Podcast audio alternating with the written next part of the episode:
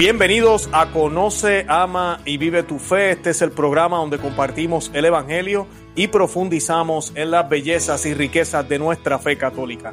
Les habla su amigo y hermano Luis Román y quisiera recordarles que no podemos amar lo que no conocemos y que solo vivimos lo que amamos. En el día de hoy me acompaña Rostro Conocido, sé que hace poquito la, vieron conmigo también, bueno, ella me invitó a su, a su programa y hoy pues yo la he invitado a ella para que vengamos a hablar un poquito de Roe vs. Wade, de la crisis eh, que hay en el mundo todavía, porque esto no se ha acabado, obviamente, esta batalla por la vida y todo lo que se está haciendo, pero yo quisiera saber cómo está México. Entonces, pues por eso tenemos hoy a Brenda del Río, eh, líder provida católica muy reconocida en, en México por, por todo lo que hace por la causa Provida y pues hoy vamos a estar hablando de todo este tema. Yo quisiera darle la bienvenida oficialmente al programa. Brenda de Río, ¿cómo se encuentra usted? Bienvenida. Pues encantada de compartir de nuevo audiencia contigo, con todos nuestros hermanos católicos, en un tema medular para la cultura católica, para la Iglesia católica, para la fe católica.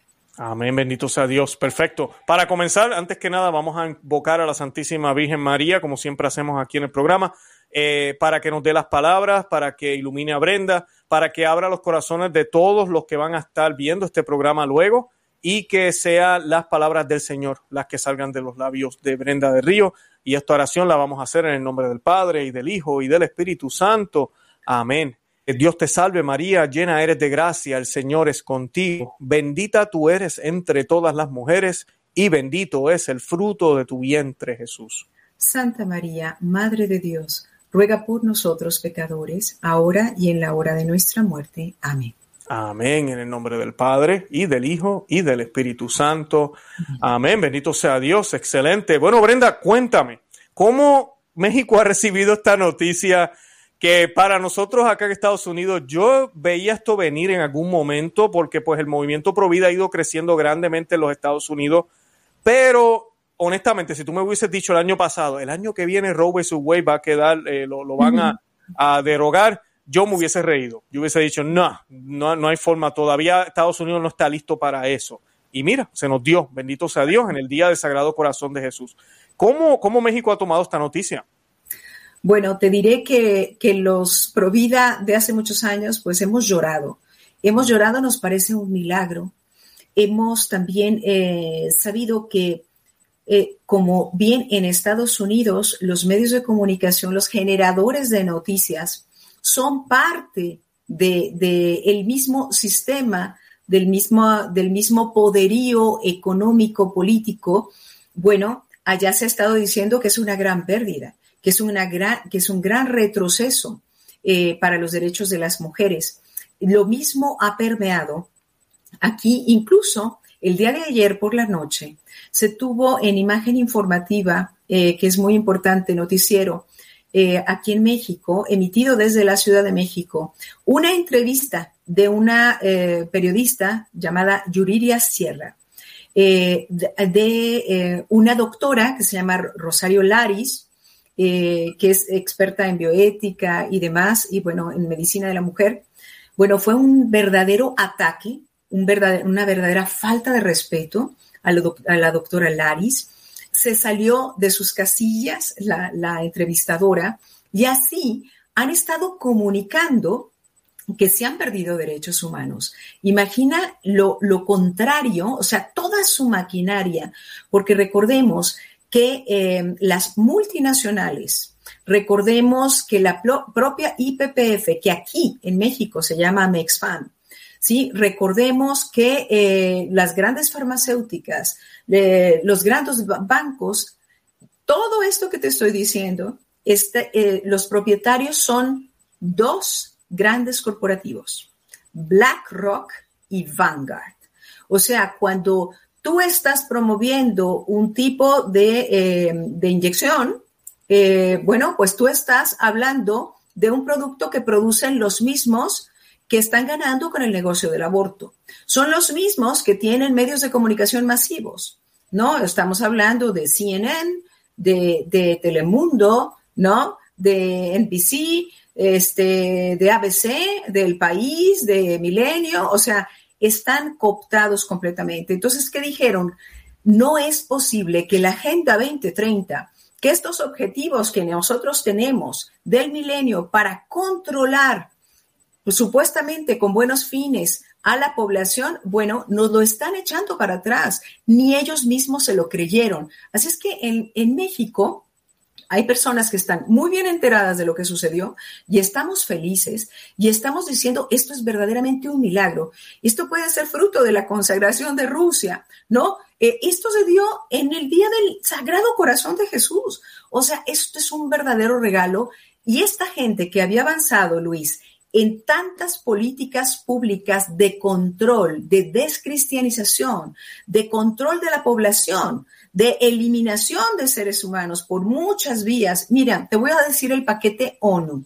El paquete ONU es anticoncepción para no dar niños, aborto para matar a los niños que ya están en el vientre, que dos hombres se unan porque no dan niños, que dos mujeres se unan porque no dan niños, que haya eutanasia que mata a los ciudadanos, ¿no? Que es un suicidio asistido, ¿no?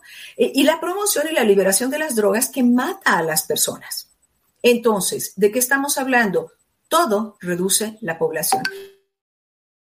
Eso es lo que estamos viendo en México. Estamos viendo una gran batalla en medios de comunicación para opacar la verdad, para disminuir este golpe mortal, esta cuchillada en el vientre del mundo del aborto que se, le ha, se ha dado con esta decisión, con este nuevo veredicto, nuevo criterio de la Corte, ¿sí?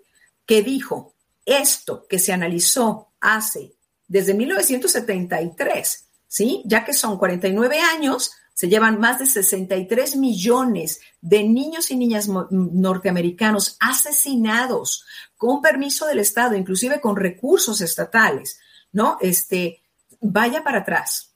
Y esto es muy interesante. A mí me gustaría que habláramos también de qué jueces votaron y cómo votaron. Esto es muy interesante. ¿Y quién los puso?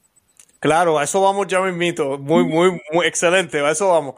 Ahora, algo que quería mencionar, y me gustó que mencionaras el lado espiritual, porque sí, sucede el 24 de junio, eh, que nosotros discutíamos en un programa que hicimos para, para conocer a María tu Fe, estábamos hablando de que cuando a Santa Margarita Alacoque se le aparece Jesucristo por primera vez, resultó ser también un 24 de junio, la octava de Corpus Christi, eh, y pues es exactamente lo mismo este año. En la octava de Corpus Christi cayó San Juan el Bautista el 24 también, era la fiesta de San Juan el Bautista para el tiempo que Santa Margarita de la Coque ve a Cristo por primera vez, era, era la fiesta de San Juan el Bautista.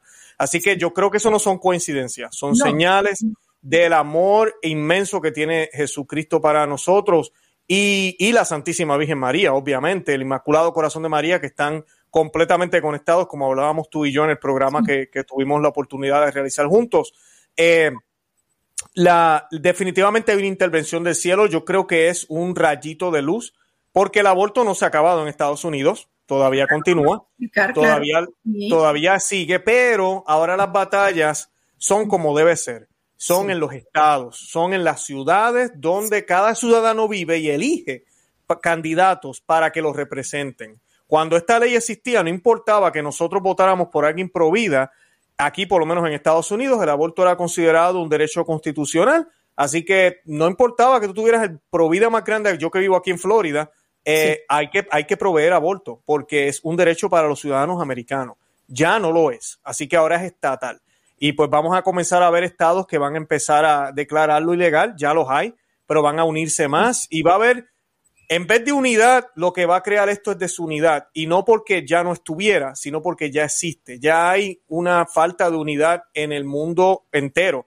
Pero en Estados Unidos, por ejemplo, estamos bien polarizados con todo esto de, la lucha pro vida, con, la, con todo este sentido de, ser pro vida, de, de realmente respetar lo que es la vida. Así que no es consecuencia de lo que los jueces hicieron, es consecuencia de lo que se hizo anteriormente. Ahora, dándote espacio, Brenda, no sé si quieras añadir algo a lo que acabo de comentar. Eh, sí, a mí me gustaría, porque hay personas que dicen Roe contra Wade, pero ¿de qué se trata esto? ¿Qué pasó en 1973? ¿Qué sucedió? Sucedió una trampa garrafal. Sucedió que una mujer, Norma McCorvey, una mujer pobre, dijo que había sido violada por, por una banda de cinco integrantes ¿sí? Y que ella no podía sostener a sus otros hijos y a este hijo. ¿Qué hicieron? Dos abogadas que estaban saliendo de, eh, de la carrera de derecho, bueno, dijeron, y seguramente muy alentadas por, por, este, por el lobby del aborto, no por estos planes internacionales de despoblación, sobre todo de la, de la población latina y negra en los Estados Unidos, pues entonces ellas la alentaron, llevaron el caso a la Suprema Corte de Justicia, esto fue en Texas, en Texas, bueno, había una estrella floja en el Congreso, se llevó. ¿Por qué? Porque el máximo intérprete de la Constitución de cualquier país es la Suprema Corte de Justicia. Ahí, ¿qué se hizo? Dijeron, vamos a ver si el derecho a abortar tiene fundamento constitucional. Revisaron la Constitución de los Estados Unidos, revisaron la catorceava enmienda, que para ustedes es sumamente importante y completa todo el marco constitucional, y dijeron, sí, sí tiene fundamento constitucional, cosa que es una mentira, una verdadera mentira, una trampa legislativa. Entonces, ¿Qué hizo Norma McCormick? Le dieron permiso de abortar. Ella jamás abortó. Ella después declaró que no había sido fruto ese embarazo de una violación, sino que de, una relación frecuente con su novio, con su novio con el que estaba viviendo, y que lo único que quería era dinero este para, para proveer a sus hijos. ¿Qué le hicieron? Le hicieron, eh, le dieron un trabajo, eran tan buenas personas que le dieron un trabajo en una clínica de abortos de IPPF. Ella, después de ver las cosas tan terribles y violentas que se ve cada día en una clínica de abortos, ya dijo, yo no quiero participar en esto. Yo jamás no abortó, se salió de trabajar ahí, se volcó a la causa provida, dijo la verdad y se bautizó católica. Eso es lo que quiero que ustedes entiendan, que esto surgió de una trampa, de una mentira, ¿Por qué? Porque ¿qué acaba de decidir, de decidir y revisar de nuevo la Suprema Corte de Justicia de los Estados Unidos? Escrutó la Constitución y dijo, ¿dónde está el apoyo para que el aborto se considere legal y un derecho? Por ninguna parte. Revisemos la catorceava enmienda. Por ninguna parte. Entonces, ¿qué es lo que se está haciendo? Miren, no podemos caer en el engaño de que esto no es un gran avance y una gran victoria. Esto se hizo, se atomizó la fuerza del aborto.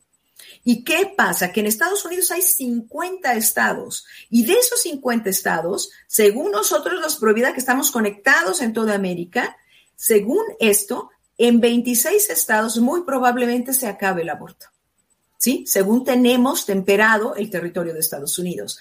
Y que en los otros estados decida, ahora sí, se vuelve la soberanía de los estados sobre un tema vital, que es el primer derecho para que existan todos los demás derechos humanos, debe de existir vida. A un muerto no le puede decir, Señor, aquí tiene todo este marco constitucional y de derechos, porque no lo va a poder aprovechar.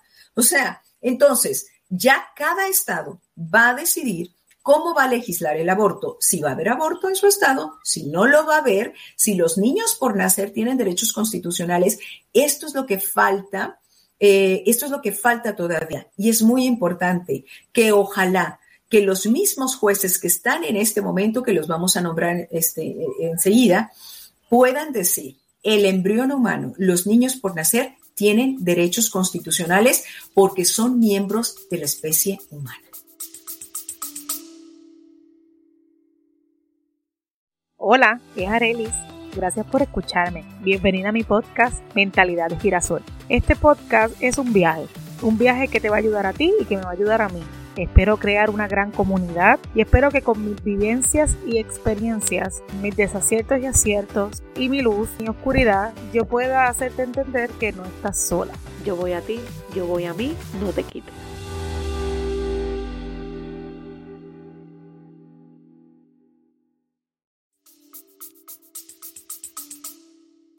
Amén. Eso es lo que hace falta. Esa es la otra parte que, estamos orando muchísimo, que se declare formalmente el derecho de cualquier ser humano, porque eso es lo que son, ser humanos desde el vientre, no cuando salen, que ahorita incluso, no cuando salen, me refiero cuando están a luz, ¿verdad? No, no son palabras muy puertorriqueñas cuando yo digo cuando salen.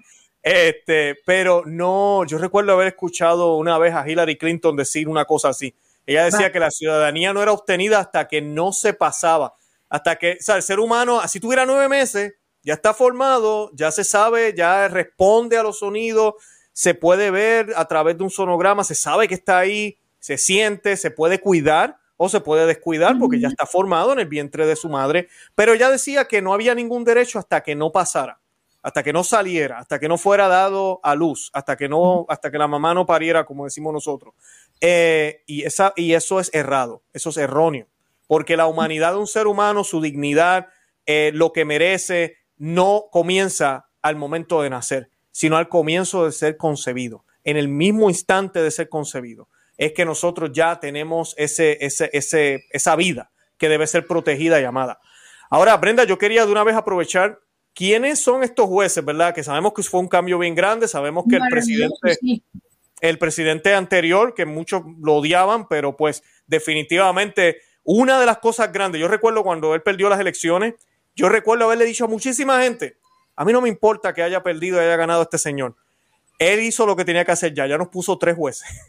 y esos tres jueces están ahí hasta que se mueran. Así que estamos, por lo menos tenemos algo ahí, decía yo a ellos, tenemos algo que nos puede balancear. Y miren, bajo un presidente súper abortista, más abortista que Obama, bajo una líder de la Cámara de Representantes como Nancy Pelosi, bajo eh, todos estos liderazgos que hay, que lamentablemente también son, se llaman católicos, eh, hemos podido tener esta victoria. ¿Por qué? Por esas decisiones que se hicieron anteriormente. ¿Qué nos puedes decir de eso, Brenda? Bueno, primeramente, eh, que yo creo que nunca lo vamos a saber si ganó o perdió Trump. Eso sí, no lo vamos a saber. Sí, claro, claro, claro. Segundo, que estamos viendo que cuando un presidente tiene temor de Dios, ¿sí? Eh, se pueden hacer grandes cosas, se abren las compuertas al reino de los cielos. Miren, eh, vamos a ver hay nueve jueces en la Suprema Corte de Justicia de los Estados Unidos, de los cuales seis dijeron, esto no es constitucional, no tiene fundamento constitucional. ¿Cómo han atacado eh, a la jueza Amy Coney Barrett, por ejemplo? Una madre maravillosa, tiene una familia preciosa, un matrimonio precioso, ella es católica. Ella simplemente debió de haber contestado, en mi opinión, sobre los ataques que se le han hecho también en el Senado debió de haber contestado así. Simplemente revisamos la constitución. En la constitución no existe el derecho a terminar la vida del niño por nacer. Bueno, les voy a contar que, por ejemplo, Amy Coney Barrett es católica, fue puesta por el presidente Donald Trump en 2020. Brett Kavanaugh, este, este, este juez es católico también, fue puesto por Trump en 2018.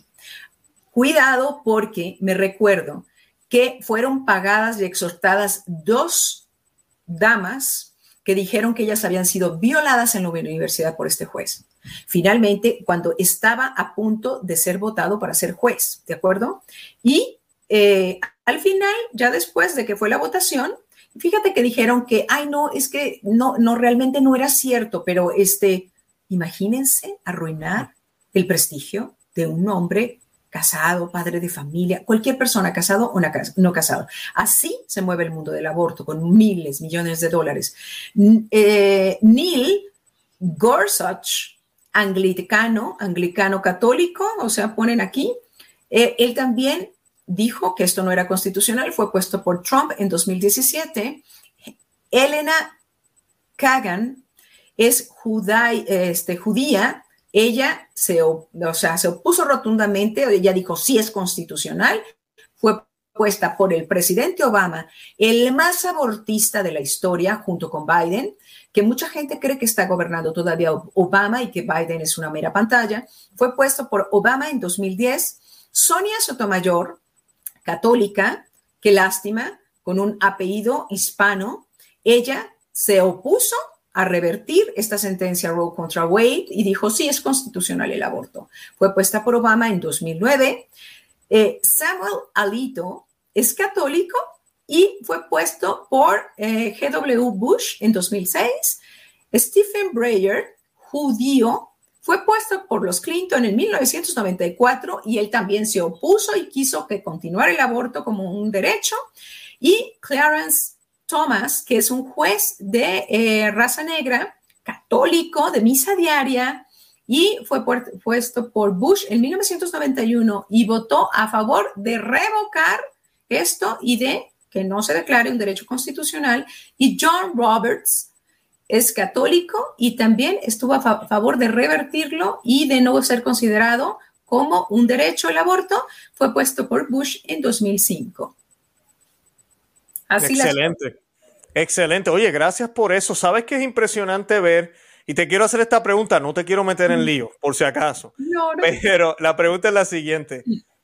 ¿Por qué rayos? O no porque rayos el demonio, eso sabemos por qué, pero qué triste, quisiera que me comentaras, ¿qué piensas de ver católicos en la Corte Suprema con opiniones distintas? En la política, católicos con opiniones distintas. Me da pena decirlo, pero los jerarcas con opiniones distintas, unos más activos en la, lucha pro vida, otros bien calladitos. Sí, sí, sí, el aborto es malo, pero déjame tranquilo. ¿Qué me puedes decir de eso? Porque dice mucho de la crisis que se está viviendo entre católicos. Somos muchos, somos billones, a mí somos bastantes en el mundo. Eh, pero ahí estamos divididos completamente en este tema. ¿Qué está pasando? Voy a decir este, cosas que nos duelen mucho a los católicos pro vida Recuérdense que nosotros somos seguidores de Cristo. Cristo es el camino, es la verdad y es la vida. La evidencia científica nos dice, tanto en los libros de embriología de Lackman y de Moore, que el desarrollo humano inicia en el momento de la concepción. ¿sí? En cuanto se fusionan eh, los dos gametos, femenino y masculino, espermatozoide y óvulo. O sea que tenemos un nuevo individuo de la especie humana, un nuevo genotipo, una célula totipotencial por unos minutos, por unos, unas horas, pero que tiene toda su personalidad y tiene toda la inteligencia, tiene continuidad, gradualidad eh, y coordinación. Que no es lo mismo una célula que, una, que un órgano, que un organismo. Esto sería confundirnos con estos tres elementos, sería eh, ser unos verdaderos ignorantes de la realidad científica. ¿De acuerdo? ¿Cuándo imprime Dios un alma inmortal? Bueno, en el momento de la fecundación. No se espera que tengas 11 semanas, ¿sí? Con este 23 horas y 59 minutos. Y en el minuto 60, eh, que ya pasa a tener 12 semanas, pues ahora por magia se vuelve un ser humano. No, todos somos clasificables en la naturaleza y somos la única especie con 46 cromosomas. Entonces, es, especie humana. Decir que un niño es parte del cuerpo de la madre y que la es mi cuerpo decisión, yo te lo acepto, tu cuerpo, tu decisión, pero este no es tu cuerpo, no tienes ADN y cuando matas y sacas a tu niño, no te quedas mutilada. Así es que pues esto es más que claro. Me da tristeza ver, por ejemplo, que el arzobispo Cordileone de San Francisco, un pedazo de, de arzobispo, él excomulgó a Nancy Pelosi, a la señora Nancy Pelosi, que se cree católica, ¿sí? Se cree católica, pero no es seguidora de la verdad, no es seguidora de, quién es la vida. O sea que, ¿quién es su maestro? Si ella promueve la muerte de los indefensos y los inocentes, ¿quién es tu maestro, Nancy Pelosi? Entonces, ¿qué pasó? La excomulgó y ¿qué hizo Nancy Pelosi antier? Fue a Ciudad del Vaticano, saludó al Papa Francisco, se metió a la misa a, San Pedro y le dieron la comunión. Esto es un golpe es una ofensa contra este arzobispo valiente que está tratando de salvar el alma de Nancy Pelosi. ¿sí? Entonces, imagínate tú que en el Pontificio Consejo para la Vida se tenía, y esto acabo de colgar con don Juan Sandoval, se tenía que, este, que hacer un juramento de defender la vida y de luchar en contra del aborto para ser parte del Pontificio Consejo para la Vida. Eso se ha quitado. Y entonces, ¿qué ha sucedido? Que se ha dado, ¿sí? Se ha dado una medalla a una abortista europea, ¿no? Dentro de allí. Y hay algo muy lamentable y muy desconcertante, ahorita te lo voy a leer, está aquí en el... ¿Por qué? Porque se trata a veces de ser políticamente correcto. Te lo voy a leer, yo lo compartí en mi, en mi Facebook, en mi muro de Facebook, y yo como católica como amante de la iglesia, como parte de la iglesia, yo pido un pronunciamiento claro por parte del Papa Francisco. Lo necesitamos. Papa Francisco. Necesitamos tu pronunciamiento claro y contundente. Tenme un poquito de paciencia porque, ah, sí. Dice parte de la carta del Pontificio Consejo para la Vida, de acuerdo a lo que eh, declaró la Suprema Corte el viernes Día del Sagrado Corazón como un gran mensaje del Sagrado Corazón de Jesús para nosotros. Un corazón que ha amado tanto a los hombres, pero que ha sido sumamente ofendido. Dice así, y, y tomé estas dos estrofas de esa carta. El hecho de que un país grande con una larga tradición democrática haya cambiado su posición sobre este tema también desafía al mundo entero. No es correcto que el problema se deje de lado sin una consideración general adecuada. Yo no entiendo esto. No es correcto que el problema se deje de lado sin una consideración general adecuada. No lo entiendo. El aborto ha sido verdaderamente herida la causa del aborto en los Estados Unidos y el aborto es matar a un indefenso ser humano. Sigue la Academia Pontificia señaló la protección y defensa de la vida humana no es un tema que pueda quedar circunscrito al ejercicio de los derechos individuales, sino que es un asunto de amplia, amplia trascendencia social. Eso, querido Luis, yo no lo comprendo. Creo que necesitamos ser muy contundentes. Estamos en un momento de mucha confusión y necesitamos llevar la verdad porque somos aquellas lámparas que no se pueden quedar por debajo de la, cama y se deben de poner para alumbrar, alumbrar. ¿Qué ha sucedido? Algo maravilloso. ¿Qué ha sucedido? Un avance en derechos humanos. ¿Por qué? Porque, y esto es fundamental para quien hace una batalla una defensa de la vida humana. Fíjense, los niños en el vientre de su madre tienen ADN humano, ¿de acuerdo? Bueno, a las a la semana de retraso menstrual ya hay un corazón humano diferente al de la madre latiendo adentro de ese vientre. Segundo, a las ocho semanas de gestación tiene todos los órganos formados. Tiene actividad eléctrica en su cerebro, tiene su propio tipo de sangre, ¿sí? Y produce jugos gástricos. Tiene huellas dactilares. Se les puede hacer su pasaporte, se les podría hacer su cédula de identidad. Entonces, eso sí te voy a, te voy a decir. Estaríamos discriminando a este ser humano por el lugar donde se encuentra, por su etapa de desarrollo o de su edad, por edad, por tamaño. Imagínate con las personas de talla pequeña, ah, no llegas a un metro, tienes 98 centímetros, no eres humano, entonces te vamos a matar, ¿sí? o por dependencia. Es que tú no eres viable, fíjate, todavía bebé, te ves, estás moviéndote, tienes, eh, duermes, te chupas el dedo adentro de tu mamá, pero fíjate que no eres viable, porque todavía si naces ahorita, ya no podrías sobrevivir solo. Pues yo te pregunto una cosa, ¿no es más viable un niño en el vientre de su madre que en unos meses va a desarrollar todas sus capacidades de manera perfecta? ¿No es más viable que aquel que necesita un trasplante? de aquel que necesita una máquina de diálisis dos veces por semana? ¿No es más viable de aquel que necesita una medicina ultra cara durante toda su vida? Es la máxima discriminación. Discriminación por discapacidad. ¿Por qué? Porque el niño por nacer reúne todas las discapacidades. ¿No ve perfectamente todavía? ¿Ve borroso? ¿No escucha perfectamente todavía? ¿No puede alimentarse solito todavía? ¿No puede caminar todavía? Pero todo esto en muy poco tiempo va a estar afinado por completo. Estaríamos derrumbando, Luis, todo el edificio de derechos humanos y sobre todo de las personas con discapacidad. Discriminación porque necesita de los demás.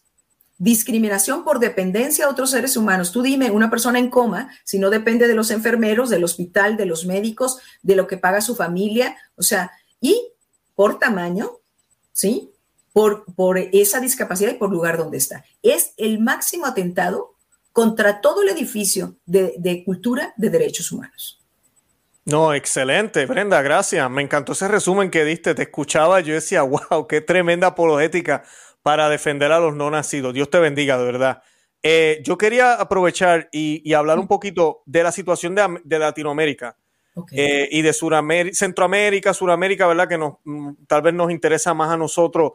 Eh, sabemos que estos son leyes de Estados Unidos, pero Estados Unidos, como decimos nosotros coloquialmente, todo lo que sucede en Estados Unidos salpica a las Américas.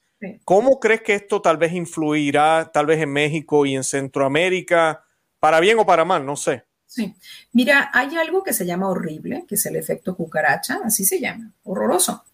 O sea que donde, mm, donde no pueden hacer algo eh, en contra de la ley, ¿sí? O en contra de la naturaleza, en contra de, este, mm, de los derechos civiles y políticos.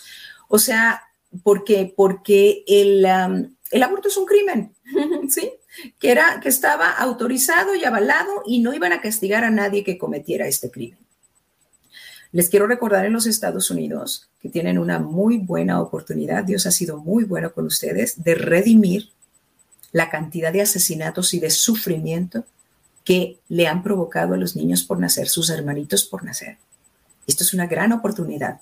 Lucha por la vida, porque seremos juzgados como naciones. Solamente te quiero decir eso. Pero los estados más abortistas, Nueva York y California, ¿sí? California está tramando está pasando una ley AB 2223 que permitiría que ah, si se te muere un niño hasta los 28 días de nacido, ¿cuál es el problema? Nadie te va a preguntar, nadie te va a investigar por qué lo hicieron, porque se estaban naciendo niños en los abortos que sobrevivían. Y entonces, como logran respirar, yo conozco a los forenses, yo sé las pruebas que les hace el forense, si el niño infla los pulmones, entonces es un niño considerado que nació con posibilidades de vida, y si lo tiras a la basura y lo abortó un médico que lo hizo nacer vivo, bueno, tendría problemas el lobby del aborto.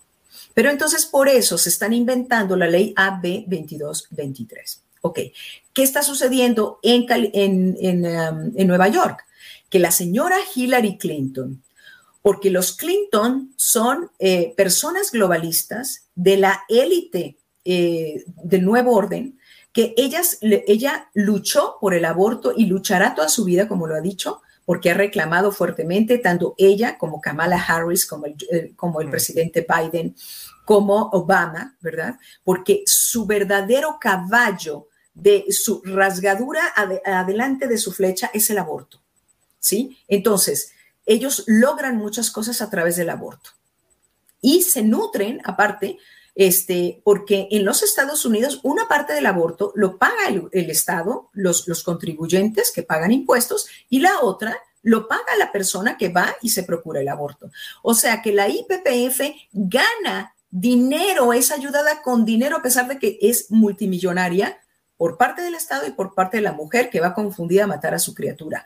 En Nueva York se puede dejar morir a un bebé en el momento del parto no se le asiste, no le gustó a la mamá, ya me sentí yo media, media agobiada porque están haciendo mi hijo y pues siempre no lo quiero. Entonces tu médico te lo digo y lo apartan y lo dejan morir de frío, de sed, de hambre. ¿Sí? Esto es tremendo. ¿Dónde empezó toda esta problemática? Empezó con em, pues el, el, plan, con el informe Kissinger, ¿no? 1974 con la, este, informe ultra secreto de CIA, solamente decodificable por CIA y FBI, donde dijeron, los Estados Unidos estamos comprando todos nuestros recursos de 13 países, entre, entre esos México, pero si ellos crecen, se van a industrializar y van a necesitar, esta es la clave, si ellos crecen, si ellos tienen familias numerosas, se van a industrializar como nosotros. ¿Por qué? Porque cada niño da un montón de trabajos. Entonces van a usar sus propios recursos naturales y ya nosotros no se los vamos a poder comprar este, baratísimos, ni les vamos a pagar las maquilas baratísimas. Entonces, tronemos su economía que no tengan hijos. ¿Qué, qué sucedió? Bueno, empezaron por hace unos tres años con Argentina. Argentina es un país riquísimo en agua, que va a escasear, en recursos minerales, ¿sí? En litio, en muchas cosas muy importantes. Entonces empezaron con Argentina. Se movió, se movilizó toda la Argentina y les dijeron no queremos el aborto. Las mujeres pobres fueron entrevistadas, no querían el aborto, querían verdaderos servicios de salud. No les importó y lo aprobaron el aborto. Chinda Brandolino estuvo demostrando, así como el doctor Albino, como Roberto Castellanos, nuestros compañeros pro vida de allá, se movilizó toda la gente en la calle, llevaron al Santísimo afuera, pusieron, hacía un frillazo tremendo, pusieron un, un este, un baldaquino con el Santísimo, se pasó la gente ahí en el frío, la primera ocasión que lo trataron de aprobar, ya después lo aprobaron a fuerzas. ¿Por qué? Porque Macri y, Fernández son, son empleados de George Soros. ¿Quién escribió en contra de, la, eh, de, la, de revertir la decisión Roe contra Wade? George Soros. ¿Quién escribió y quién se opuso a esto que acaba de suceder este milagro en Estados Unidos? Bueno, eh, acá Davos, nuestros amigos de, de Davos, Klaus Schwab, ¿no? Entonces, esta es gente totalmente utilitarista, ellos quieren nuestras zonas. México es riquísimo. Tiene litorales con mucha flora, con mucha pesca y tenemos oro, plata, este, tenemos muchísima, muchísimos minerales. ¿Qué sobra para ellos? Sobran los ciudadanos. Ellos quieren nuestras tierras y nuestras riquezas, pero no nos quieren a nosotros. En Los Ángeles, Astrid Bennett, del Centro de Ayuda para la Mujer, me dice, Brenda, en una milla cuadrada hay 14 centros de aborto en donde viven las, las mujeres latinas. Si no tienen suficiente gente en las mañanas en los centros de aborto, van y reparten afuera de, los, de las escuelas vales para que se vayan a hacer un estudio y les vamos a dar un regalito, pero tienen que ir ahí ya cuando, y sobre todo cuando las ven embarazadas. Y cuando ya están ahí, les ofrecen el aborto. Les hacen pensar que ellas no pueden con ese niño, que ellas son muy pobres como para continuar con ese niño y que deben de matar a su hijo y van a ser ayudadas. Entonces, somos objetivo. Mira, nosotros en República Dominicana hace, hace unos años pagamos nuestros boletos, Luis. Todos nosotros los Provida vamos pagando, ahorramos para ir a OEA cada año. Bueno, pagamos nuestro hotel, pagamos nuestras comidas, pagamos nuestros vuelos, pagamos todo. Los grupos LGBT y abortistas van pagadas, van financiados y a veces van en primera clase. Pues, por ejemplo, hace tres años o cuatro años, entre tres y cuatro años, en República Dominicana, no nos dejaron entrar a la asamblea, nos dejaron afuera y empezamos todos a grabar haciendo un escándalo. Todas las leyes pro aborto están redactadas en la comunidad europea, tú te puedes ir Reino Unido, dona dinero para que se apruebe el aborto en México. Explícate por qué. Claro, claro, no tiene. En Oaxaca, donde se aprobó el aborto en nuestro estado, se modificó el Código Civil, no pudieron modificar la Constitución. ¿Sabes quiénes estaban allí junto con nosotros? Que estábamos defendiendo la vida y ellas apoyando el aborto. Mujeres, mujeres jóvenes inglesas con sus chalecos de International, este, mm, ¿cómo se llaman? Eh, International, no sé qué, for Peace. O sea, gente pagada, gente pagada. Vienen y le pagan y le dan, le ofrecen dinero a nuestros gobernadores, a nuestros presidentes municipales, a los partidos políticos, les ofrecen dinero a, a los grupos de médicos. Por favor, traen cursos de aborto desde la Organización Mundial de la Salud, cuando en mi estado, por ejemplo, en mi estado está prohibido el aborto. Y están impartiendo cursos de aborto la Organización Mundial de la Salud, vulnerando a nuestros estados y la soberanía nacional. ¿Y, ayudados por quién? Pues por el, el señor Hugo López Gatel, que es el secretario de salud. ¿Te explicas esto? No, no, eh, eh, que te iba a comentar, ah, estás hablando y estoy pensando cómo ellos van colocando todo para que sea más fácil y más viable en que una jovencita o una mujer también, ¿verdad? Pero mayormente son jovencitas que vayan y, y aborten. Yo quería aprovechar, Brenda, que te tengo aquí en el programa. Eh, ¿Qué se le puede decir a las jovencitas? Si hay alguna jovencita que nos está viendo, jóvenes también, masculinos también, hombres. porque a veces de verdad esta generación piensa que es un derecho, que estos son, es por la salud reproductiva. Entonces ustedes los viejos, ustedes los de antes y todo ese catolicismo que ustedes viven y todas esas cosas, no entienden, pero hey, yo tengo derecho a escoger, yo tengo derecho a, ¿qué les podrías decir? ¿Cómo los han ido engañando y, y cómo ya más o menos dijiste, ¿verdad? La estrategia que ellos tienen en los países latinoamericanos. Aquí en los Estados Unidos no es secreto, donde más latinos hay, es donde más Planned Parenthood está en, esos lugares, eso no es secreto, siempre se ha hablado y se ha visto donde están los afroamericanos también. Eh, hay una agenda detrás de esto, como tú muy, bien mencionaste. ¿Qué le podrías decir a ellos para que salgan de esa burbuja o despierten? Bueno, que yo los invito a ser rebeldes. Yo creo que nuestra generación fue verdaderamente rebelde. Nos decía nuestra mamá algo y veíamos, investigábamos y ahora tienes todo a disposición. O sea, ¿cómo voy a creer que tú, como un joven del siglo XXI, con toda la información a disposición, tú creas que estás embarazada de algo que no es humano? ¿Sí? O sea, ¿cómo es posible que tú no sepas que, por ejemplo, los, espermatozoides pueden sobrevivir dos días completos en tu útero, ¿sí? Entrando por tu vagina, y entonces que tú puedes tener, puedes estar fértil el domingo y tuviste relaciones el viernes y no los tuviste el sábado ni lo tuviste el domingo, pero los espermatozoides pueden fecundar tu óvulo fecundo del domingo. Entonces, yo te invito, querido joven, a saber que tú tienes muchísimas más posibilidades de padecer cáncer, tres veces más posibilidades de, de padecer cáncer en tu vida si tú te has hecho un aborto. Que es muy probable que si tú te haces un aborto, por ejemplo, quirúrgico, tú puedas tener problemas para ser madre cuando ya lo quieras ser. ¿Quién te dice que en el futuro vas a poder embarazarte y ser mamá cuando tú lo digas? Tú no tienes la vida y la muerte aquí en la mano, ¿sí? Y te voy a decir que cuando tú arrancas un fruto maduro, inmaduro, perdón, lo arrancas, pues lógicamente que esta placenta deja pequeñas heridas en el útero que son infiltradas por el, em, por el líquido amniótico y el líquido amniótico, Luis, es grueso y tiene muchas posibilidades de acabar en tu pulmón ¿sí? O en el cerebro y que tú tengas un derrame o un trombo, ¿de acuerdo?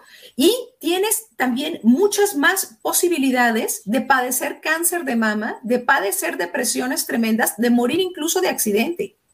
Entonces, ¿qué es más fácil? Tener un fruto maduro que sale solito, mira, se desprende la placenta suavecito, tu cuerpo está hecho para ser mamá y se abre el canal de parto y sale tu bebé, no lo puedes tener, dale una adopción. Hay muchísimos papás, e, estas frases en, Argentina me encantaron. Lo salvas al bebé. Te salvas de hacerte una asesina de tu propio hijo y salvas a una pareja que no puede tener hijos. Entonces, después de los piquetes, hay, una, hay un gran porcentaje, ha crecido el 80% los abortos espontáneos de los 0 a las 20 semanas. Quiere decir que está afectando incluso a ese óvulo que se fecunda, que se hace en un pequeño embrión y que por la transcriptasa reversa, que ahorita no te lo puedo describir, pero no se desarrolla como se debe de desarrollar mientras va viajando a alojarse por las trompas del falopio tu bebé, tu hijito, a pegarse junto a tu, a tu útero y a, y a implantarse allí. Entonces, ¿a quién estarías matando? Tú quieres abortar porque te sabes ya madre, no porque no quieres ser mamá, porque ya te sabes que eres mamá. Muchas de las chicas que acuden conmigo están enojadas con su novio Luis. Quieren, fueron traicionadas por su novio o se sienten muy mal porque le dijeron a su novio que estaban embarazadas. Queridos jóvenes, la decisión, de tu libertad de elegir está con quién, cuando eliges con quién vas a salir, cuánto vas a tomar en esa fiesta, ¿sí? ¿Con quién te vas a quedar sola? ¿Qué tipo de baile vas a tener? ¿Qué tipo de besos vas a tener? Y cuando te vas a acostar con un hombre. Porque tener relaciones sexuales con un hombre, si tú eres mujer, abre las posibilidades y las compuertas de la vida. Entonces, hemos desconectado este ejercicio de la sexualidad de embarazarse de, de, una persona humana. ¿Sí? Entonces, yo sí les recomiendo que lógicamente se recuerden que la libertad de elegir está horas antes de, lógicamente, ponerse en el lecho con un varón. Sí, pero ese bebé que tú tienes es el más parecido a ti, es tu espejo, es el más parecido a ti y es un, un, chiquito que después ya cuando ya las convencemos de que es su bebé, de cómo está desarrollado, yo de veras te lo vuelvo a repetir, ocho semanas de gestación es una persona en miniatura con todos sus órganos, con toda su personalidad. Lo único que necesita tu bebé es tiempo, alimento y calor. Tu cuerpo como mamá no contribuye en nada a su desarrollo. Él solito tiene la inteligencia, esa célula totipotencial de desarrollarse. Y entonces te voy a decir, la única cita ciegas donde puedes estar seguro de encontrar el amor de tu vida es en el momento del parto o de tu cesárea. El hombre puede venir y puede irse. Tú no puedes decir, ahí va mi ex hijo. Tú puedes decir, ahí va mi ex novio. Ahí va mi ex esposo. Pero no puedes decir, ahí va mi ex hijo. No lo puedes decir. Entonces, ya cuando las convencemos, les decimos que aparte el aborto es un procedimiento brutal, brutal y antinatural que puede perforar tu útero. Miren, un aborto después de las 12 semanas, cuando ya el bebito ya tiene sus huesitos, y, su carne más, más sólida, necesitan un pasador de este tamaño, como de 30 centímetros, Luis, que meten a ciegas, le abren las piernas a la mujer y llega alguien vestido con un, con un mandil, delantal de carnicero, y esto te lo digo porque yo he dado conferencias junto con María de Himalaya, María Martínez Gómez, que somos muy amigas, y ella eh, contribuyó con 21 mil abortos. Entonces, ella te dice, así salía, yo era la enfermera que sostenía a la mujer y que le decían, abre las piernas, y que entonces este hombre trataba con este pasador que tiene en la parte de la horquilla una navaja imperceptible de pescar cualquier cosa a ciegas. Empezaban a salir los, los pedazos de los bebés y abajo había un cubo, había una cubeta que era como una fosa común donde caían todos esos pequeños órganos de los niños. Y se los hacen sin anestesia. ¿eh? Esto es España. Entonces, en eso se puede ir cuando te tratan de sacar la placenta, pueden rasurarte, pueden perforarte tu útero, te viene una hemorragia masiva que no van a tener ni siquiera el tiempo de meterte a un quirófano, que te puedes desangrar. Ha habido muchachas que me han llevado su bebé en un pomo de mayonesa llorando, me dijeron que no era un niño y es mi hijo. Entonces, imagínate nada más el trauma y yo he, mandado a las chicas a revisar y a veces traen residuos embrionarios, residuos fetales y las hemos salvado de una septicemia. Pero sobre todo no las podemos sanar de su corazón y de su, de su memoria. Son chicas que están soñando reiterativamente eh, llantos de bebé y llantos y llantos que no pueden silenciar en su corazón. La opción más fácil es la vida. La opción más fácil, habemos muchas organizaciones dispuestas a acompañarte, amarte, ayudarte, abrazarte, a escucharte. Si no puedes tener a tu bebé, darlo en adopción. A mí ya después de que van llegando los cuatro meses, ya me dicen, no, pues siempre no lo quiero este, dar en adopción. Ya no lo quiero dar en adopción. Claro, porque se enamoran de su criatura y entienden que son madres. ¿Sí? Entonces, bueno, yo sí te quiero, te quiero decir que esta es una gran batalla entre la verdad y la mentira, entre la luz y las tinieblas, entre la vida y la muerte. Y nosotros los cristianos, los seguidores de, de quien es la vida, caemos irremediablemente en el campo provida. Y tenemos que ser providas auténticos, y tenemos que estar abiertamente diciendo, esto es un crimen. Esta es la peor opción. Y mentirle a la mujer y decirle que es parte de su cuerpo es creerla un ignorante. ¿Por qué? Porque la evidencia científica ahí está.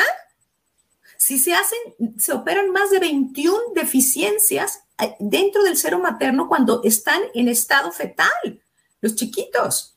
Entonces, un médico sabe que ya no tiene un paciente, sino dos, cuando tiene una mujer embarazada. Claro, claro que sí. Brenda, gracias. De verdad se nos acaba el tiempo. Yo quería aprovechar, dejarle saber a la audiencia que estoy compartiendo todos los enlaces de, eh, de todo lo que Brenda realiza por Facebook, en YouTube, todos los enlaces y cualquier otro enlace que quieras añadir, Brenda, me avisa, me lo envías y yo lo coloco en la descripción del programa. Vayan y sigan todos los medios de Brenda.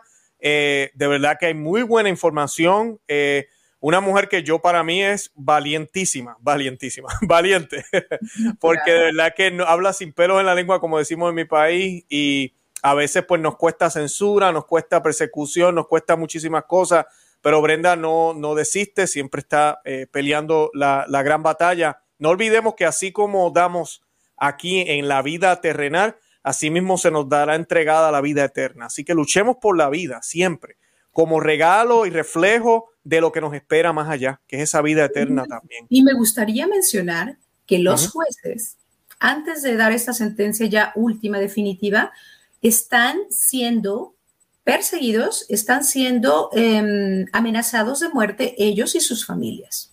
Todos estos jueces que te, te, te mencioné. A mí me daría más miedo no hacer lo que me corresponde como católica, como seguidora de Cristo, y tener que dar cuentas a Dios de que yo no di esta batalla, eso da más miedo.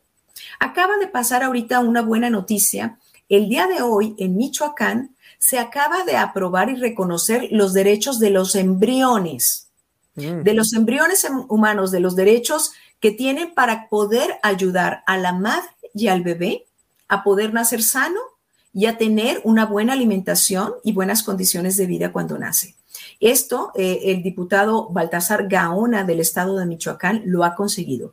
Y esto es un verdadero avance en derechos humanos. Por eso yo les digo, cuando me dicen, bueno, ¿a qué te dedicas? Soy una mujer que lucha por los derechos del hombre.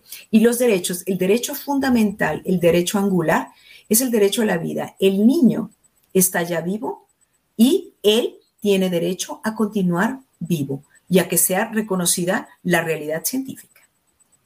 Amén, amén. Brenda, gracias, de verdad que sí. Gracias por aceptar la invitación, por estar con nosotros.